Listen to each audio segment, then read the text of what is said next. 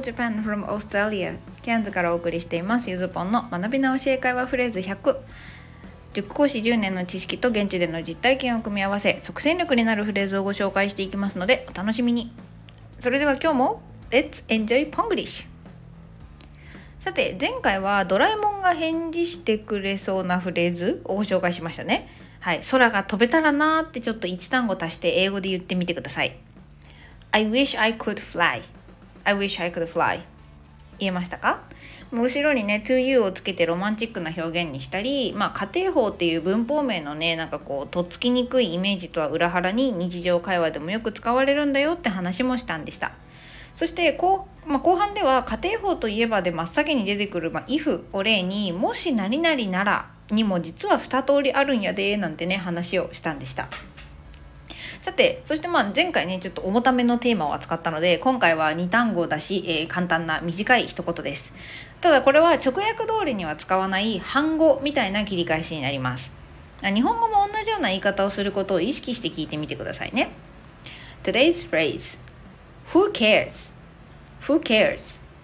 誰が気にするんそれ？はい。こんな感じです。まあ、音声で聞いてくれてるね、このスタイフの皆さんは、この表現のニュアンスがとても今ね、私のこあの、言葉というか声で聞き取れたんじゃないかなと思います。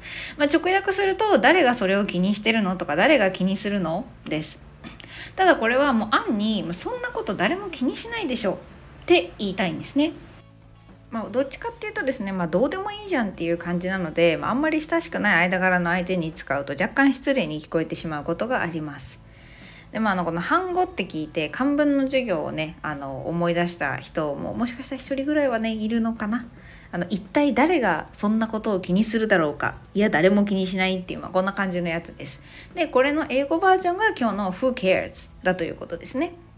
例えば You should read the room more. Who cares? I just said the truth. はい、ちょっとまあこの会話例だとかなり突き放し気味なんですけどなんかもうちょっと空気読んだ方がいいんじゃないって言ってくれた人に対して知るか僕は真実を言ったまでだっていうねはいまあ、こんな感じで状況や言い方にので、まあ、こんな感じで結構こう喧嘩越しにも使えるんですけどただあの使い方によっては相手の懸念を払拭するのにももちろん使えます。まあ、笑い飛ばしてあげちゃう系ですね。詳しくは後半でやります。まあ、もうちょっとだけ話をすると、えー、ケアという単語は日本語でも名詞としてはよく見かけますね。まあ、メンタルケアやスキンケア、オーラルケアなんかで、なんとなくまあ世話をするとか、まあ、ケアをするっていうそのままでね、思って学んでというか、まあ、身についてる人もいっぱいいると思います。まあ、美容ファッション業界の人たちは結構もうケアするってそのまま言ってますよね。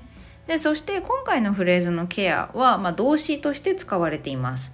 フーが主語そしてケアが動詞という大変シンプルな形ですねなのでこの cares の S は三人称単数現在形とかの動詞につく S でになっていますはい、そして後半ではですね、positive use of the phrase と題しまして、さっきちょっと言った通り、この who cares をポジティブに使える場面をご紹介しようと思います。ちょっと会話の、会話を読んでみるので、意味をね、流れをちょっと掴んでみてください。Oh, I, I may be out of place. Who cares? The most important thing is to have fun. Plus, you look great in the dress. Mm, yeah, you're right. They come here not to see me anyway. はい、まあこんな感じでした。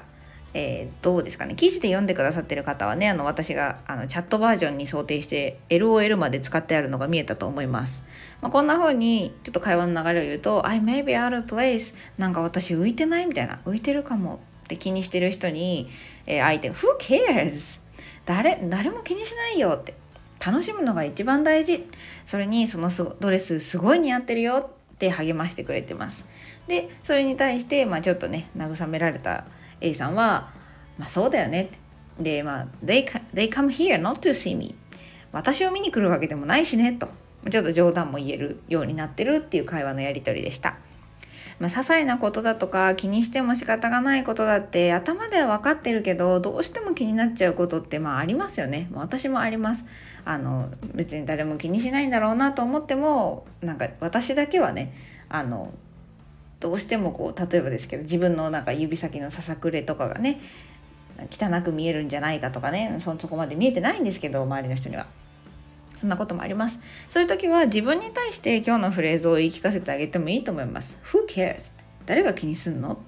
自分を奮い立たせることもできるし、英語も復習できるなんてまさに一石二鳥ですね。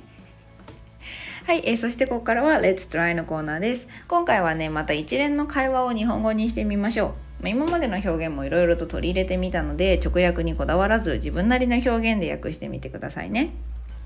それではいきます。Hey, I told you to put off your coat at the entrance. Ah, who cares? My hands are full. You can see that. I do. I'm allergic to pollen. Oh, sorry. はい、ではね、サンプルアンサーのコーナーですけど、わかりましたでしょうか Hey, I told you to put off your coat at the entrance.